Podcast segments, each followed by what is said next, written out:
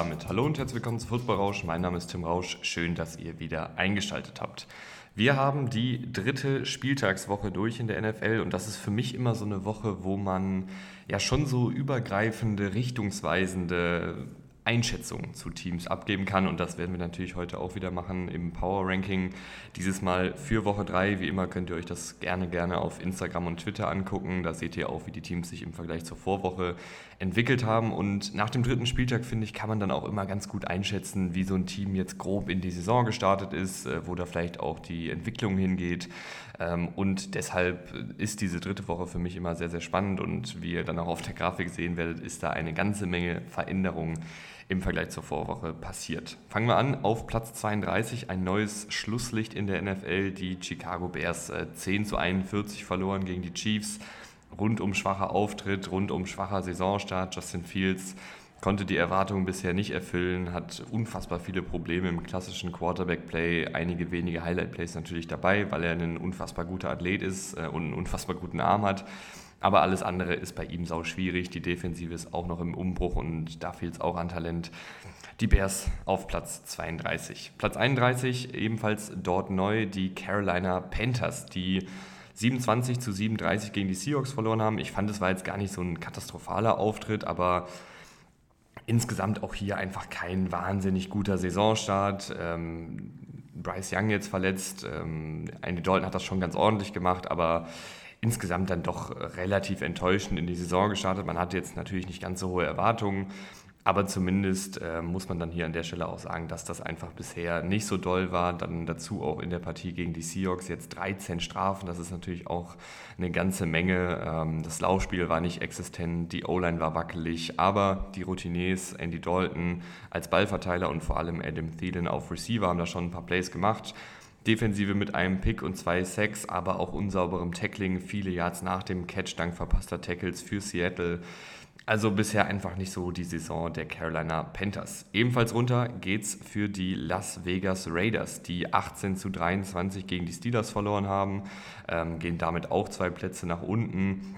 Ähm, Jimmy G als guter Ballverteiler, aber dann auch wieder mit zwei haarsträubenden Interceptions. Die Defensive ist auch nicht so doll.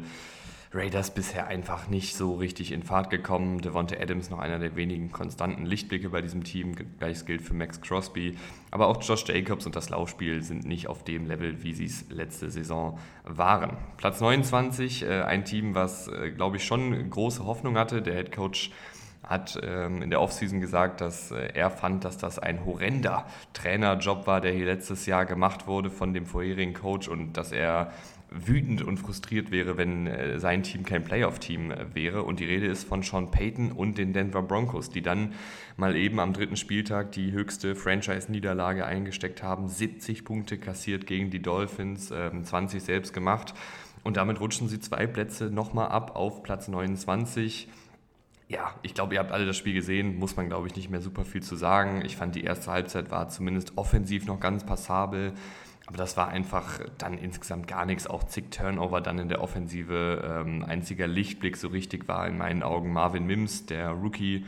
Drei Catches für 73 Yards und einen Kick-Return-Touchdown. Broncos im freien Fall und ich bin gespannt, äh, wo da die Reise hingeht. Äh, Sean Payton, Russell Wilson, das ist mit einem neuen ähm, Besitzerstab dann auch, glaube ich, ein kleines Pulverfass da in Denver.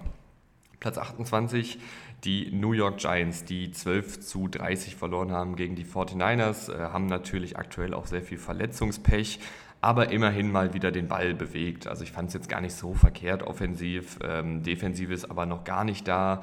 Offensive Line, gerade die Interior Offensive Line ist absolut unterirdisch ist einfach schwierig, äh, mit so einem Team aktuell zu gewinnen äh, und deshalb Platz 28 ebenfalls zwei Plätze runter. Aber wenn so viele Teams nach hinten rücken, muss es ja zwei Teams geben, die nach vorne rücken und äh, das Team, was vorher die rote Laterne hatte, die Arizona Cardinals, die springen fünf Plätze nach vorne auf Platz 27 ähm, nach dem 28 zu 16 Sieg gegen die Cowboys ich würde jetzt nicht sagen, dass die Cardinals, äh, oder ich würde immer noch sagen, dass die Cardinals auf dem Papier mit das schwächste Team sind. Aber ich finde, dass dieses Team als Team sehr gut zusammenspielt, dass die Gas geben, dass da viele junge Gesichter gute Plays machen, dass äh, Jonathan Gannon als Head Coach dieses Team einigermaßen gut im Griff hat und auch echt viele schematische Kniffe in der Offensive äh, vom Offensivkoordinator Drew Petzing zu sehen sind. Äh, aber ja, das Team äh, muss man hier an der Stelle, finde ich, dann auch einfach loben. Also jetzt gegen die Cowboys, das war ein guter Sieg. Du hast offensiv äh, viele verschiedene Laufkonzepte gesehen. Du hattest äh, Quarterback-Option-Spielzüge, du hattest viel Bewegung vor und nach dem Snap. Du hattest Receiver Rondell Moore im Backfield, der dann auch mal einen Ball getragen hat. Du hattest ganz viele unterschiedliche Laufkonzepte, Power, Trap, Outside Zone, Inside Zone. Ähm, und das fand ich war einfach sehr, sehr gut gecoacht und ähm, dann auch sehr gut umgesetzt von den Spielern. Die Secondary fand ich war auch erstaunlich gut, gerade äh, in der Red Zone hatte insgesamt äh, neun vereitelte Pässe, also klebte da gut an den Cowboys-Receivern teilweise. Natürlich hat dieses Team auch ein bisschen was zugelassen gegen ein sehr gutes Cowboys-Team. Letztendlich hat hier, wenn man mein Power-Ranking als Maßstab nimmt, das äh, Platz 32 Team gegen Platz 1 Team gespielt, zumindest im Vergleich zur Vorwoche. Äh, wie es dann ganz oben aussieht, werdet ihr ja dann gleich erfahren. Und dafür, finde ich, haben die Cardinals das wirklich verdammt gut gemacht und haben auch, finde ich, in den beiden Niederlagen, äh, die sie bisher einstecken mussten, in den ersten beiden Spielen auch schon viele, viele gute Ansätze gezeigt und werden jetzt hier eben belohnt, indem sie fünf Plätze nach vorne geschossen werden. Und apropos Schießen, Matt Prater, der Kicker, auch mit einem absoluten Eisenfuß und da wirklich viele, viele Punkte gesichert, beziehungsweise auch entscheidende Kicks verwandelt. Ebenfalls fünf Plätze hoch geht es für die Houston Texans. Da kann man eigentlich Ähnliches zu sagen. Auch die, finde ich, haben das äh, trotz ein bisschen Talentdefizits bisher ganz ordentlich gemacht. Äh, das war jetzt so ein Wohlfühlsieg, 37 zu 17 gegen die Jaguars. Man muss natürlich sagen, es ist auch viel in äh, die Richtung der Texans gefallen in dieser Partie. Du hattest äh, ein geblocktes Field Goal, du hattest echt einige Drops der Jaguars-Spieler in entscheidenden Momenten. Du hattest den wilden Kick-Off-Return von Andrew Beck, dem Fullback-Tight End. Es ist viel, viel für die Texans gut gegangen in dieser Partie, aber insgesamt auch einfach eine sehr vielversprechende Partie, weil hier auch wieder so viele Rookies gut aufgespielt haben. Ich fand CJ äh, Stroud hat das ordentlich gemacht als Ballverteiler. Ich fand Tank Dell äh, macht sich sehr, sehr gut in dieser Offensive, hat immer wieder seine Plays drin in den ersten drei Wochen. Will Anderson blockt das Field Goal. Also äh, wirklich ein Wohlfühlsieg, äh, viele, viele, vielversprechende Momente und da ist auch ein gewisser Trend zu erkennen bei den Texans. Und deshalb geht es für die auch fünf Plätze nach oben. Zwei Plätze nach unten geht es allerdings für die New York Jets, die 10 zu 15 gegen die Patriots verloren haben. Und ich glaube, ich sage jetzt jede Woche, dass Jets-Fans mir einfach leid tun. Zach Wilson ist einfach kein Starting Quarterback, hält den Ball zu lang, Offensive kriegt nichts gebacken, das ist jetzt alles nichts Neues. Der Touchdown-Drive war gut, äh, das Hail Mary hat fast geklappt. Und dass sie überhaupt noch in der Partie drin waren, lag auch ein bisschen an der Inkompetenz der Patriots Offensive und aber auch an der Defensive, die gute Arbeit gemacht hat. Aber wenn die Jets ein Spiel gewinnen wollen, dann muss die Defensive absolut bockstark spielen, da muss die Offensive ein bisschen was hinbekommen. Aber das ist aktuell auch sehr, sehr schwierig, deswegen die Jets rutschen leider weiter ab. Nach oben geht es dann dafür äh, für die Titans einen Platz, obwohl sie 3 zu 27 gegen die Browns verloren haben. Ähm, letzte Woche hatte ich die Titans nämlich nicht groß hochgerankt äh, nach dem Sieg gegen die Chargers. Das haben dann schon einige gefordert, aber dafür ist ja auch so ein Power-Ranking da, dass man dann eben nicht direkt überreagiert. Und ich hatte da schon gesagt, dass mir die Titans in dem Spiel jetzt nicht unfassbar gut gefallen haben, sondern dass sie eher durch einige wenige Einzelplays das Spiel irgendwie mit Ach und Krach gewonnen haben. Und deshalb habe ich sie nicht hochgestuft, aber jetzt, gerade weil noch ein paar andere Teams noch schwächer performt haben hier aus dem äh, hinteren Drittel, rutschen die Titans irgendwie automatisch einen Platz nach oben. Ähm, weil ich auch immer noch denke, dass das ein, eigentlich ein ganz gutes Team ist und auch ein gut gecoachtes Team ist, aber jetzt eben 3 zu 27 gegen die Browns verloren. Die O-Line ist nicht gut, das Laufspiel ist nicht gut. Ähm, Derrick Henry hat aktuell, hatte ich auch einen Tweet verfasst, irgendwas mit 3,4 Yards pro Lauf oder so. Das heißt, du hast gar nicht, was die Titans Offensive immer so stark gemacht hat, diese kurzen Downs. Also du hast nicht äh, Zweiter und Zwei oder Dritter und Eins oder so, wo du dann eben die tiefen Play-Action-Schüsse mit Tannehill nehmen kannst. Und da war diese Offensive eben so schwierig auszurechnen ähm, in der Blütezeit. Aber aktuell bist du halt ständig in irgendwelchen dritten und langen Situationen und da ist dann Tannehill auch einfach nicht jemand, der groß improvisiert und ist dann auch manchmal zögerlich und dann ist die Offensive Line wackelig. Also da passt vieles gerade nicht äh, bei den Titans. Ähm, vor der Halbzeit dann in Field Goal Range zum Beispiel auch einen absolut unnötigen Sack eingesteckt, der dafür gesorgt hat, dass die Uhr ausläuft. Also solche Kleinigkeiten, da erwarte ich auch irgendwie mehr Abgebrühtheit von einem erfahrenen Quarterback wie Ryan Tannehill. Defensive eigentlich ganz gut, aber zwei, dreimal auf dem falschen Fuß erwischt. Aber wenn die Offensive den Ball gar nicht bewegt, wird es dann halt auch irgendwann schwer. Deswegen, ähm, ja, die Titans auf Platz 24 rutschen einen Platz nach oben, was aber jetzt nicht ihrer Leistung geschuldet ist, sondern eher dem geschuldet ist, dass die anderen Teams noch einen Ticken schwächer sind, beziehungsweise ich sie auf lange Sicht noch einen Ticken schwächer einschätze. Hoch geht es dafür, ähm, oder hoch geht es auch für die Colts, einen Platz, ähm, die 22 zu 19 gegen die Ravens gewonnen haben, auch ähm, ein bisschen Glück gehabt in dem Spiel, finde ich. Ähm, kann man durchaus so sagen, mit einigen äh, Calls, die nicht gegeben wurden, mit einigen Turnovern, die passiert sind. Aber die Colts gefallen mir auch weiterhin gut. Mit Shane Steichen, ähm, der da mal wirklich wieder ein paar schöne Spielzüge rausgekramt hat für Gardner Minshew, den Backup-Quarterback. Der war sehr wild, aber dann mit einigen spielentscheidenden starken Würfen unter Druck. Defensive opportunistisch und gefährlich mit der Defensive Line, die wirklich einen guten Pass stellt. Und Running Back äh, Zach Moss äh, macht damit, was ihr wollt, aber ich fand, der war sehr explosiv. Also hat auch aktuell die meisten forcierten Miss-Tackles der Liga. Also jemand, der aktuell in sehr bestechender Form ist. Wenn dann Jonathan Taylor noch zurückkommt, hast du da vielleicht ein echt sehr, sehr gutes äh, Du bei den Colts. Platz 22 ähm, für die Washington Commanders, die rücken damit zwei Plätze nach hinten es war ja so ein bisschen abzusehen, dass dieses Team kein klassisches ungeschlagenes 2- und 0-Team ist, sondern dass man da auch in den ersten beiden Partien ähm, ja, mit ein bisschen Ach und Krach und ein bisschen Glück auch gewonnen hat. Jetzt 3 zu 37 gegen die Bills verloren, ein kleiner Reality-Check. Man wurde überrollt, äh, kaum Pass-Rush. Ähm, Howell super holprig, also Sam Howell, der Quarterback. Kein doller Auftritt, Platz 22 für die Washington Commanders. Platz 21 geht an die New Orleans Saints. Auch die mussten eine knappe Niederlage einstecken, 17 zu 18 gegen die Packers, rücken damit zwei Plätze nach hinten. Typisches äh, Saints-Spiel mit guter, aber nicht herausragender Defensive und okayer Offensive. Äh, Gerade unter K war die halt okay, wie halt so eine K-Offensive meistens ist. Äh, die ersten vier Drives nach der K-Verletzung waren dann allerdings auch so ein bisschen das, was äh, ja, die Packers zurück ins Spiel gebracht hat. Da haben sie nämlich nur zwei First Downs rausgeholt und dann insgesamt ja ich glaube, das sind halt einfach die Saints. Ein mittelmäßiges Team. Wenn dann ein K auch noch wegbricht, dann wird es schwierig. Äh, ich glaube, die Saints sind trotzdem immer ein unangenehmer Gegner, weil sie schon einige Playmaker auf beiden Seiten des Balles haben. Aber für mehr als Platz 21 reicht es da aktuell nicht. Ein bisschen nach oben geht es für die Pittsburgh Steelers ähm, auf Platz 20, zwei Plätze nach oben nach dem 23 zu 18 Sieg gegen die Raiders. Pickett hatte ein paar schöne Dinger dabei, aber dann auch wieder seine mangelnde Pocket-Präsenz in mehreren Szenen gezeigt insgesamt aber eine gute Leistung und genug gemacht. Äh, was mir sehr gefallen hat, war, dass äh, Kevin Austin eingesetzt wurde, auch einen tiefen Ball gefangen hat. Öffnet natürlich dann auch mal ein bisschen das vertikale Passspiel. TJ Watt wieder mit einer unfassbar guten Performance, spielentscheidenden Performance. Steelers sind auch ähnlich wie die Saints, die Steelers, äh, und sind so ein typisches Team, was halt solche Spiele dann auch für sich entscheidet und das ist auch eine Qualität.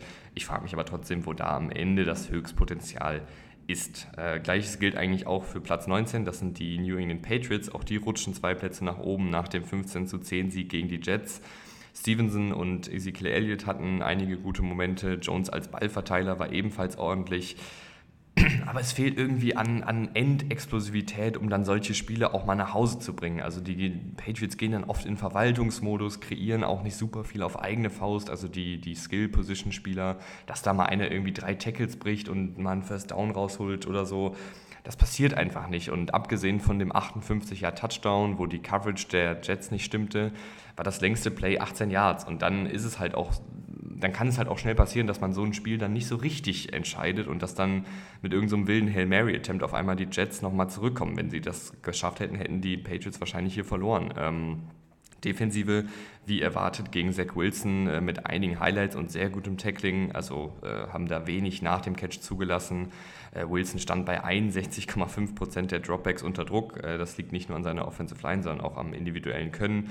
Aber die äh, Patriots Defensive hat da auf jeden Fall viel, viel Gas gegeben. War der höchste Wert, was prozentualer Druckwert sozusagen angeht, eines Quarterbacks in einem Spiel seit 2018. Also ja, die haben da schon wirklich äh, ja, richtig, richtig Party gemacht im Backfield der Jets und rücken dementsprechend zwei Plätze nach oben.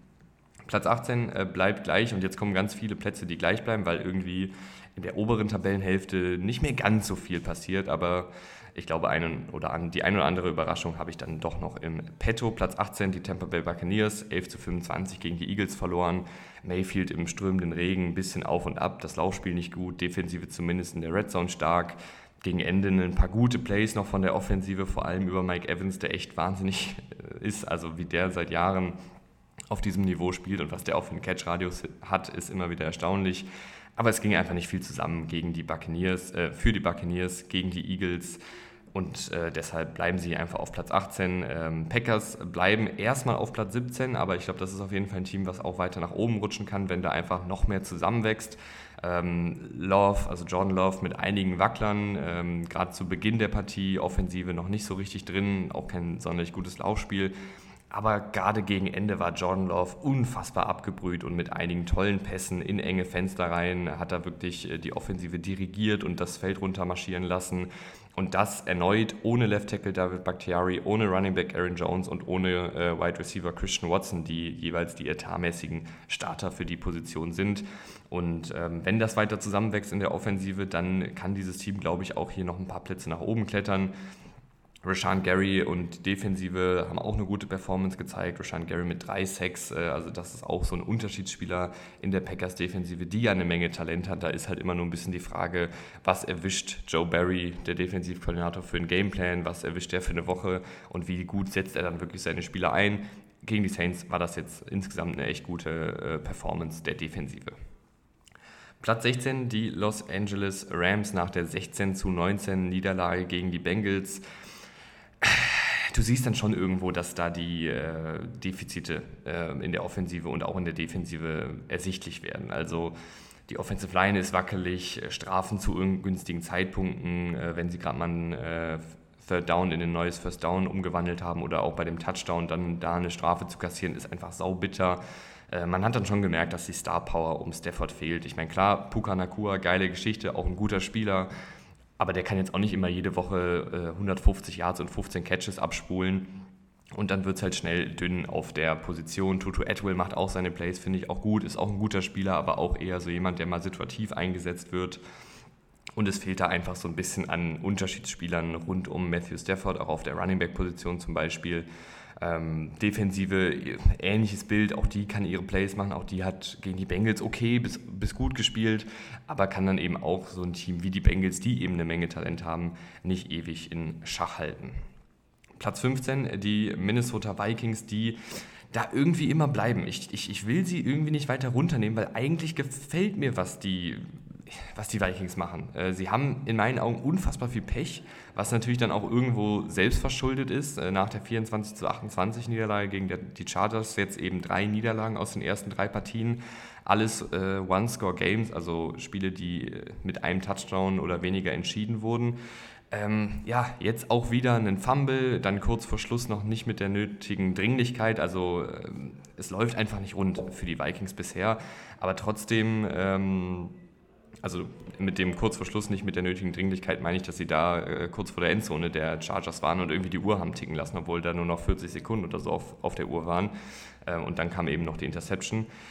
Aber es läuft halt irgendwie nicht rund für die Vikings bisher. Aber trotzdem glaube ich an diese Offensive, ich glaube an dieses Team. Das ist ja eigentlich kein anderes Team als letzte Saison. Die Defensive ist ähm, ein bisschen löchrig, also gerade auf Cornerback echt nicht doll besetzt und äh, lässt bisher sehr viel zu und punktet, wenn, dann eher so durch individuelle Einzelaktionen von einem Daniel Hunter, von einem Harrison Smith zum Beispiel. Ich, ich will die Vikings nicht weiter runterstufen, weil ich die, sie trotzdem für ein gutes Team halte und dafür ist ja auch so ein Power-Ranking da, sonst könnte ich ja auch einfach die Bilanzen der Teams abgleichen und danach ranken. Aber wenn das jetzt nicht mal, wenn jetzt nicht mal ein, zwei Spiele in, in die Richtung der Vikings entschieden werden, dann müssen wir sie natürlich weiter runternehmen, weil irgendwann äh, brauche ich hier auch Ergebnisse, um das zu rechtfertigen. Aber aktuell bewegen sie sich noch nicht, weil das irgendwie mir gerade noch nicht so in den Kram passt. Atlanta Falcons auf Platz 14, auch die bleiben ähm, treu auf ihrem Platz.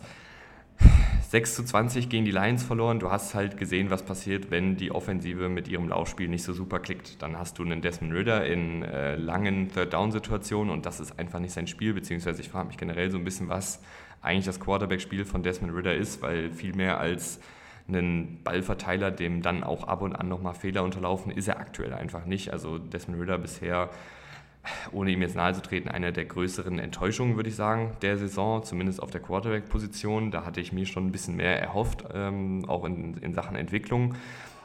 Hatte einige gute Pässe dabei, mit Wumms über die Mitte, aber dann immer wieder kein gutes Pocket-Management, rennt nach hinten und hält den Ball zu lang und wirft dann auch noch einige inakkurate Pässe. Also kein sonderlich guter Auftritt, äh, Defensive über weite Strecken, immer einen Schritt zu spät gegen die Lions, aber dafür ganz gut in der Red Zone. Dann kommt noch dazu, dass der Kicker Young Ho Koo äh, einen Field Goal verkickt.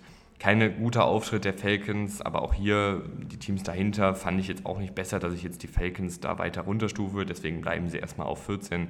Mal gucken, was passiert. Platz 13 bleibt auch gleich und das tut mir irgendwie ein bisschen leid, weil eigentlich würde ich sie noch einen Ticken weiter nach oben schieben aber irgendwie hat mir da auch kein Tauschpartner ge gefallen, beziehungsweise habe ich einfach nicht gesehen, an welchem Team sie jetzt vorbeiziehen. Deswegen bleiben sie erstmal auf Platz 13. Wenn sie so weitermachen, werden sie aber sicherlich noch einige Plätze gut machen. Die Seattle Seahawks nach dem 37 zu 27 Sieg gegen die Panthers. Ich fand, es war jetzt kein super dolles Spiel der Seahawks, auch wenn du jetzt hier echt viele Punkte gemacht hast. Äh, du hast ein bisschen wenig aus deinen Red Zone Trips gemacht, drei Touchdowns aus sechs Red Zone Trips. Ähm, Geno Smith mit vielen mittellangen bis langen Completions, die echt gut waren. Lauf- und Passspiel meist im guten Rhythmus, aber dann eben in der Red Zone nicht super ähm, effektiv.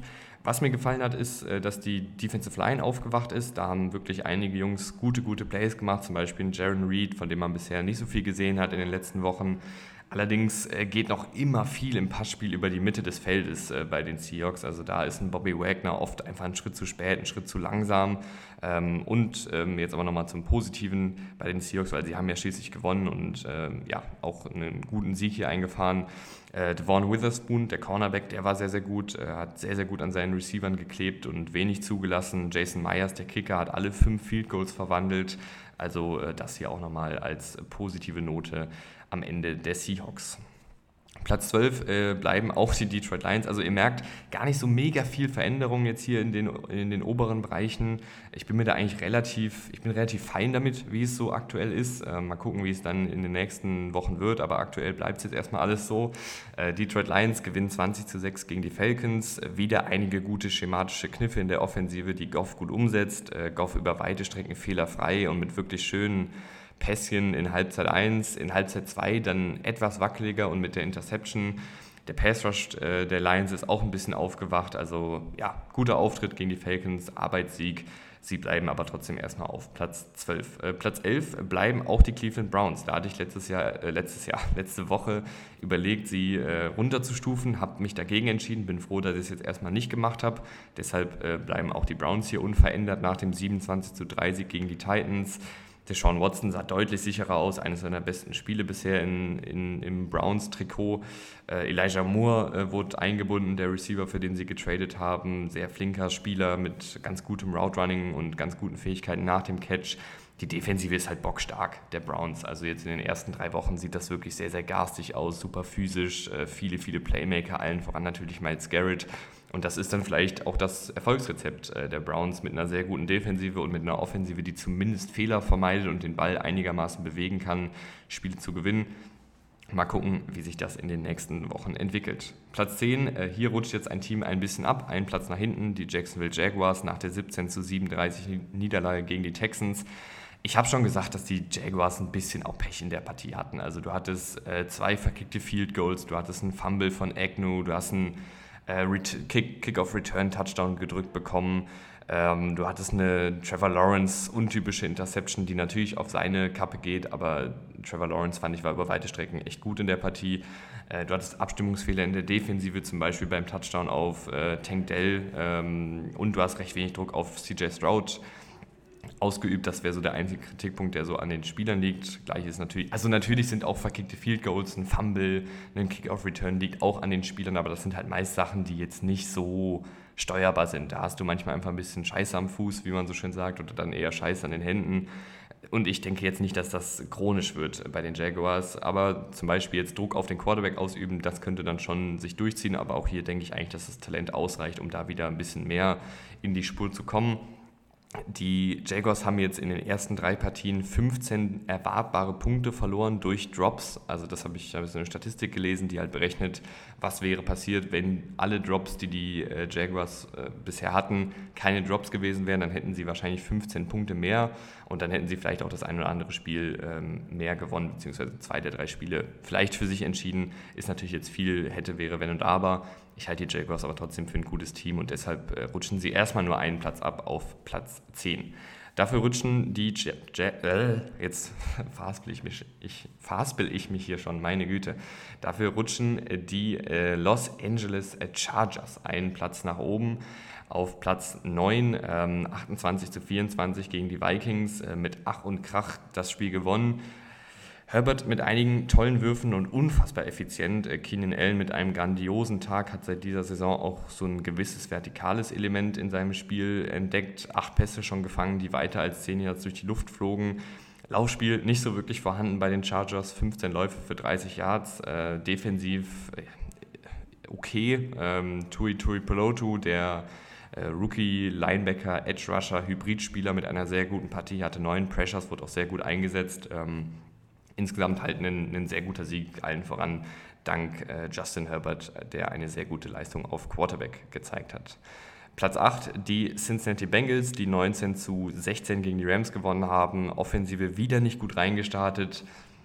Ein sichtlich angeschlagener Joe Burrow mit wenigen Antworten im Passspiel, dann aber in der zweiten Halbzeit mit ein paar guten Drives. Ähm, Jamar Chase gut in Szene gesetzt und mit einem verbesserten Laufspiel. Defensive sehr gut mit zwei Interceptions und sechs Sacks.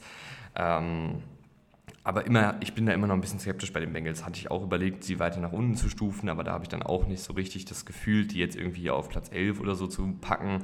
Deshalb bleiben die Bengals erstmal in den Top 10. Aber auch das war jetzt kein super dominanter Auftritt und die Offensive bereitet mir ehrlich gesagt ein bisschen Bauchschmerzen.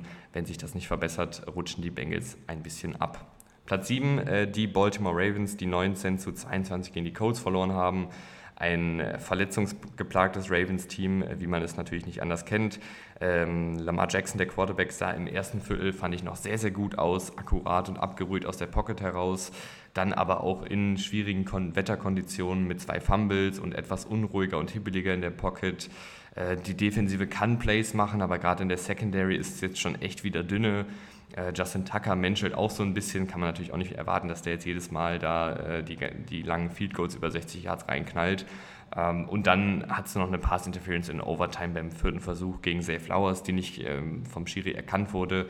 Also irgendwie auch ein pechgeplagter Auftritt gegen die Coles, wenn sie das Spiel gewinnen. Ähm, kann man, glaube ich, auch aus Coles Sicht sich nicht beschweren. Deshalb bleiben sie bei mir auch erstmal auf Platz 7. Platz 6 äh, die Dallas Cowboys, die damit äh, fünf Plätze nach hinten rutschen, haben den Platz an der Sonne dann jetzt verloren, 16 zu 28 gegen die Cardinals. Und das liegt jetzt nicht nur daran, dass die erste Saisonniederlage passiert ist, sondern auch, dass sich zum Beispiel Trayvon Dix verletzt hat, äh, unter der Woche der Cornerback. Und das ist einfach ein herber Verlust. Fangen wir mal an, erstmal mit dem Spiel. Ähm, 13 Penalties insgesamt, das ist deutlich zu viel. Du hast den Ball gut bewegt, aber dann nur einen Touchdown bei fünf Besuchen in der Red Zone rausgeholt. Und äh, Trayvon Diggs, der Ausfall, ich glaube, der wiegt schon schwer, weil die Defensive der Cowboys ist für mich so eine, so eine Opportunisten-Defensive. Die haben mit Micah Parsons, mit Trayvon Diggs, mit einem DeMarcus Lawrence, echt viele Spieler, die einfach gerne zocken, die dann auch so ein Spiel entscheiden können mit dieser Zockerei. Und wenn Trayvon Dix deine Secondary äh, wegbricht, dann fehlt da schon so eine Komponente in der Defensive. Und das hast du, finde ich, jetzt auch gemerkt. Die Cardinals konnten den Ball auch durch die Luft gut bewegen. Ist jetzt nicht so, dass die Cowboys so super viel Tiefe haben auf Cornerback. Äh, du hast natürlich noch einen Stefan Gilmore, der gut ist, aber jetzt auch kein Elite-Spieler mehr wie in seiner Blüte. Und dann tut sich dieses Cowboys-Team halt ein bisschen schwerer. Und äh, wenn dann noch die Red Zone-Offensive nicht gut punktet, dann wird es halt auch selbst gegen die Cardinals, die aber auch sehr gut gespielt haben, ein bisschen schwieriger. Deswegen rutschen die Cowboys hier ein paar Plätze nach hinten. Platz 5 ähm, bleiben die Buffalo Bills trotz des 37 zu 3 Siegs gegen die Commanders. Ähm, mir gefallen einfach alle Teams da vorne. Also jetzt diese Top 6, auch mit den Cowboys noch, sind für mich auch gerade die ganz klaren Top 6. Da würde ich auch nochmal einen Strich machen zwischen den Cowboys und den Ravens auf Platz 7. Ähm, aber fangen wir mal an bei den Buffalo Bills. Äh, die Offensive war über weite Strecken im Verwaltungsmodus mit sicherem Passspiel und gutem Laufspiel. Defensive mit 9 Sacks und 5 Turnovern, absolut spielentscheidend. Äh, da muss man auf jeden Fall auch nochmal Terrell Bernard, den letztjährigen Drittrunden-Pick, hervorheben. Sieben Tackles, 2 äh, Sacks, 2 Tackles for Loss, einen Fumble gesichert und eine Interception. Also das ist wirklich eine Wahnsinnspartie gewesen von ihm. Und die Bills ja, mit, einem, mit einem sehr guten Sieg gegen die Commanders. Platz 4 bleiben die Philadelphia Eagles 25 zu 11 gegen die Buccaneers gewonnen, Arbeitssieg in strömendem Regen, Defensive mit viel Druck, sehr gut gegen den Lauf und mehreren Turnovern. Offensive hat genug gemacht. Äh, ich fand gerade äh, gegen Ende waren die Drives dann auch wirklich sehr schön anzusehen. Da haben sie super viel Zeit von der Uhr genommen. Zwischendrin mal wieder, wieder ein bisschen wackelig, was man bei der Offensive der Eagles schon ein paar Mal gesehen hat diese Saison. Aber trotzdem haben die so viel individuelle Klasse, dass sie hier auf Platz 4 bleiben und noch nicht von den Bills zum Beispiel überholt werden. Platz 3, die Kansas City Chiefs, 41 zu 10 gegen die Bears. Auch das ein Arbeitssieg. Viele Arbeitssiege hier oben äh, in, den, in den Top 5. Fehlerfreier, sicherer Football der Chiefs, äh, Turnover vermieden, äh, Penalties vermieden, Defensive gut und mit sicherem Tackling. Guter Sieg gegen die Bears, guter Football, den die Chiefs gespielt haben. Mehr muss man dazu, glaube ich, nicht sagen. Platz 2, die San Francisco 49ers, 30 äh, zu 12 gegen die Giants gewonnen. Ein Pflichtsieg natürlich. Debo Samuel und George Kittle mit vielen Plays im Passspiel, Purdy mit ein paar Wacklern, aber auch dann wieder äh, gut seine Spieler in Szene gesetzt. Defensive Line mit ordentlich Druck. Man muss auch, finde ich, Kicker Jake Moody mal hervorheben. Bisher neun von neun Field Goals verwandelt und alle äh, neun Extrapunkte. Also auch das äh, sehr schön zu sehen, dass sich der Pick vielleicht auch irgendwo ein bisschen gelohnt hat, auch wenn ich nach wie vor kein Fan von äh, Kickern im Draft bin, also mit einem Draft-Pick, die zu wählen, vor allen Dingen so früh aber man muss ihn zumindest loben dafür, dass er bisher fehlerfreien äh, Field Goal Kicker, einen fehlerfreien Field Goal Kicker und Extrapunkt Kicker gibt. Platz 1 die Miami Dolphins und das haben sie sich irgendwie verdient. Also ich weiß nicht, ob die Dolphins jetzt das beste Team der NFL sind, aber sie sind zumindest das heißeste Team der NFL. Sie sind das formstärkste Team der NFL. Diese Offensive ist einfach aktuell in den ersten drei Spielen nochmal eine ganze Etappe über allen anderen Offensiven. 70 zu 20 gegen die Broncos, historisches Spiel. Und ich finde es einfach Wahnsinn, äh, die anzugucken. Ihr habt die Highlights bestimmt alle schon geschaut. Äh, die kreativen Formationen, die aufeinander aufbauen oder sehr ähnlich aussehen, sodass man nie weiß, welche Konzepte kommen. Das Tempo, was die Offensive Offensive hat. Tour, der mit seinem schnellen Release und seiner Genauigkeit über weite Strecken super effektiv arbeitet. Äh, und dann ist diese Offensive einfach so schwierig zu stoppen. Ähm, dann hast du noch eine Defensive, die mehr und mehr zusammenwächst unter Fangio. In der ersten Halbzeit gegen die Broncos ähm, haben sie noch ein bisschen was zugelassen und nicht immer so nah an den Receivern geklebt in der Manndeckung aber auch da schon sehr gut in der Red Zone gewesen. Ich will aber gar nicht groß meckern. Das war einfach ein großartiges Spiel, ein historisches Spiel und besonders die Offensive der Dolphins ist einfach aktuell on fire und diese Spieler machen alle unfassbar viel Spaß, wie sie dann auch von äh, Mike McDaniel in Szene gesetzt werden. Das war Woche 3 Power Ranking. Lasst mich gerne wissen, was ihr davon haltet. Ich freue mich, wenn wir uns in einer Woche an gleicher Stelle zur gleichen Zeit wieder hören. Bis zum nächsten Mal. Vielen Dank fürs Einschalten und ciao.